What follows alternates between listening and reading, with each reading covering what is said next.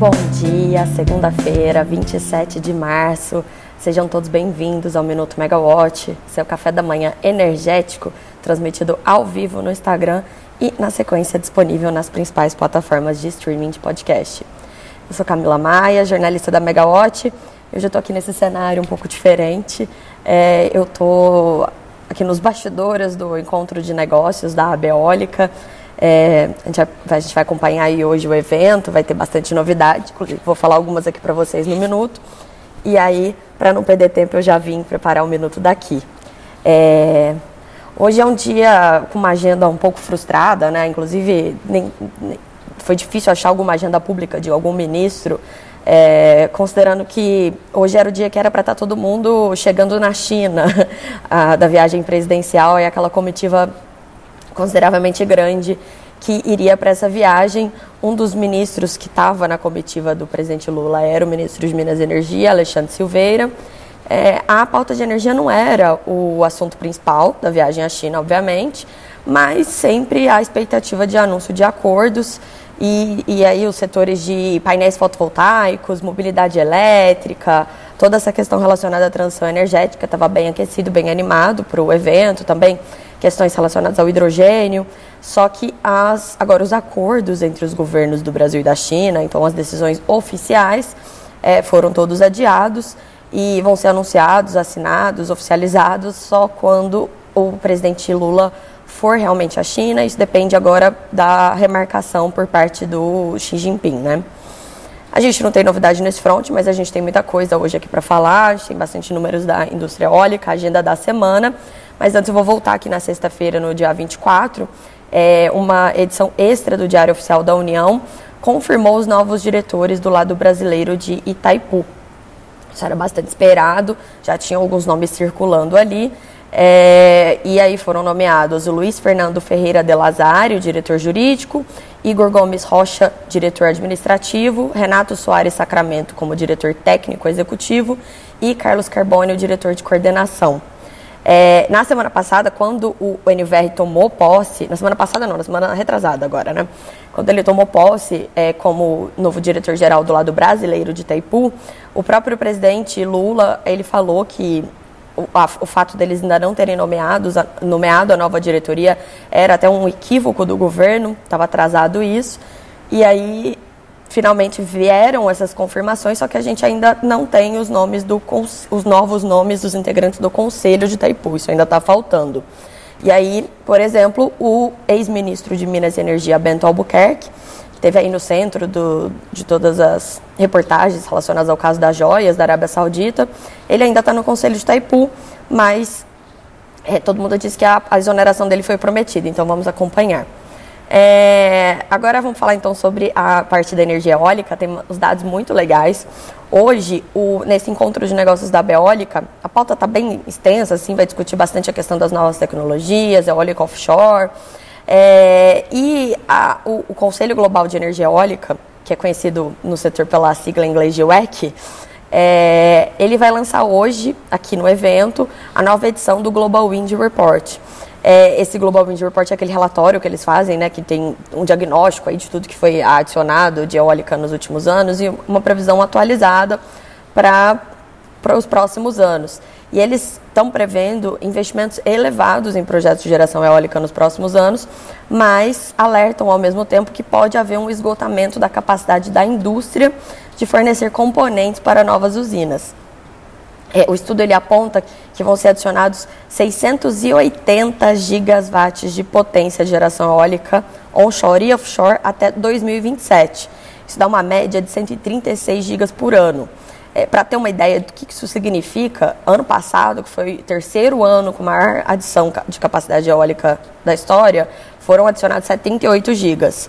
É, e chegou a ser o total de 906 gigas em projetos no total. Então o pessoal fala que a gente demorou muitos anos para chegar em um, um é, para ultrapassar ali os mil gigas, só que o, esse, esse, valor, esse montante ele vai subir é, de uma forma mais acelerada nos próximos anos, até por conta de todas as políticas de, de estímulo é, para a fonte, considerando a transição energética. Então a gente tem é, políticas de estímulo nos Estados Unidos e na Europa principalmente, e a China aí como sempre liderando esses esforços. No ano passado foram 32,6 gigas em projetos de geração onshore na China e mais 5 gigas em projetos de eólica offshore. Isso manteve o país na liderança dos investimentos na fonte, inclusive na eólica offshore que ainda está crescendo. É, ainda não começou, né, de verdade, a sua expansão prometida. O Brasil, ele apareceu em terceiro lugar no ranking de nova capacidade onshore do ano passado. Foram 4 gigas, isso é bastante coisa. Até eu lembro que antes, na época dos leilões, né, sempre se defendia, ah, 3 gigas por ano, 2 gigas por ano em leilões. E hoje em dia a gente não tem a contratação em leilões, a gente tem realmente a viabilização desses projetos no mercado livre. E a mensagem que o presidente do GIEC, o Ben Beckwell, vai passar aqui hoje é que é necessário dobrar a ambição para a energia eólica. É, a China vai ter uma importância cada vez maior nessa expansão e, inclusive, na questão da indústria, na questão do fornecimento dos equipamentos. É, hoje, no Brasil, a gente tem uma situação até um pouco diferente, porque a gente está vendo um crescimento muito acentuado, que foi contratado nos últimos anos, quando a gente já tinha um cenário bem favorável para a contratação desses novos projetos de eólica no mercado livre, que eram os preços de energia estavam favoráveis no médio e longo prazo, estavam bem mais altos. A, a, gente tinha uma crise hídrica que levava o preço do curto prazo às alturas e muitas empresas aproveitaram essa combinação de fatores para trocar seus contratos. Então, hoje eu estou no Mercado Livre, mas eu estou comprando energia convencional, que não necessariamente é carimbada como energia renovável. E aí, eu troco essa energia por uma energia incentivada, que no caso ela é mais competitiva, né, por, por todas essas questões que a gente já falou aqui, além do fato que tinha subsídios, é, os incentivos, né, por isso que ela era a, a energia incentivada, e ainda carrego a minha bandeira de renovável, cumpro minhas metas de, relacionadas a ESG. O problema é que agora, nesse momento, os preços de energia no longo prazo estão baixos, estão na faixa de 100 reais por megawatt-hora, e os custos de um projeto novo de eólica estão mais caros. O custo agora está acima de 200 reais por megawatt-hora. Por quê? Você não vai ter mais o subsídio, né? Ainda tem muito projeto ainda que tem o subsídio garantido, mas não, é to, não são todos. É, e a questão da inflação mesmo, global, o custo dos equipamentos subiu muito. Então a conta não está fechando. O financiamento está mais caro, a gente está com essa taxa de juros nas alturas, é, não só no Brasil, mas no mundo, a gente passa por esse cenário né, de inflação. Então, com esse ciclo econômico global, fica mais difícil a conta fechar para novos projetos de geração eólica. E aí, os fabricantes, eles tinham passado por um momento de fábricas ociosas, aí eles vieram esse boom de contratação de projetos, então eles estão todos assim lotados até o talo com projetos mas também estão tendo muito prejuízo, porque esses contratos foram firmados ali atrás quando o dólar não estava com, com esse preço, quando o aço não estava com preço atual. Então, muitos fabricantes é, a gente chegou a falar que abriram contratos, tentaram renegociar para melhorar suas margens para não, não terem prejuízos. E aí estão botando o pé no freio. Primeiro foi a GE, que saiu do Brasil na parte de eólica. A Siemens Gamesa anunciou que vai hibernar sua fábrica. E aí, nesse contexto, a expectativa é que a China ela ganhe é, mais espaço com os seus produtores de aerogeradores, né? E também só que, no caso, de qualquer maneira, os novos contratos eles agora dependem da retomada do crescimento econômico. Quando a gente estiver nesse ciclo de recessão, fica muito difícil você voltar a ter essa expansão assim, né, projetada para os próximos anos, porque sem crescimento do PIB você não tem necessidade de nova energia. E já está um pouco quase esgotada essa, essa troca de contratos de energia convencional por renováveis. Inclusive, esse foi um dos motivos que levou à queda dos preços no longo prazo, porque a gente tem uma sobra estrutural de energia, a gente sempre fala aqui no minuto, né?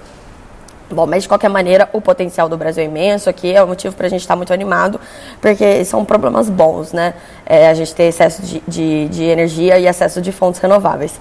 É, a Bloomberg NEF, que é uma consultoria internacional de mercados globais de commodities e tecnologias disruptivas, deu uma entrevista para o Valor Econômico e o CEO global da consultoria, o John Moore, ele disse que acreditar que o Brasil reúne as condições ideais para pavimentar é, o caminho para a transição de uma economia de baixo carbono. Está cada vez mais importante no mundo, então a gente tem que ficar, manter otimista, né? Falando rapidinho então agora sobre a agenda da semana. Amanhã a gente tem reunião da ANEL, um dos destaques da pauta é a proposta de abertura de consulta pública para discutir a revisão tarifária periódica da Enel São Paulo, a partir do dia 4 de julho. Temos poucos processos fora do bloco, então pode ser uma reunião mais curta, vamos ver. É, hoje a gente está aqui na Beólica, mas também estamos de olho em outros eventos importantes. É, o diretor-geral da ANEL, o Sandoval Feitosa, ele está em Londres para participar de um evento sobre energias renováveis. Agora, entre 10 horas e 17h30, a CEMIG vai fazer o seu CEMIG Day. É literalmente o CEMIG Day, porque vai ser o dia inteiro. É um evento para investidores e analistas. Ela vai falar ali sobre todas as perspectivas, planos de investimento.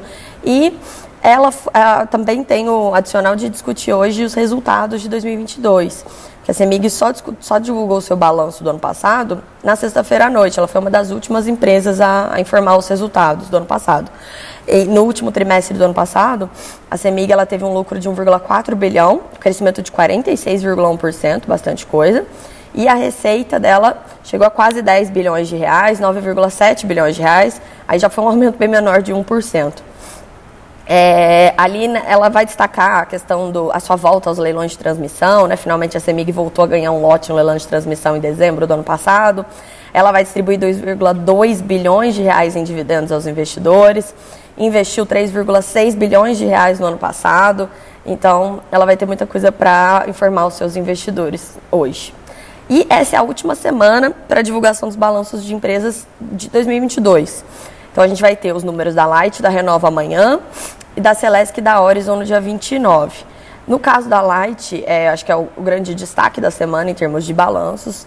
É, a empresa ela passa por uma crise, mais uma crise, né? A Light quase sempre está assim, mas porque ela tem uma dívida muito grande, precisa ser rolada, ela tem que renegociar, estender esses prazos, mas a concessão dela termina em 2026.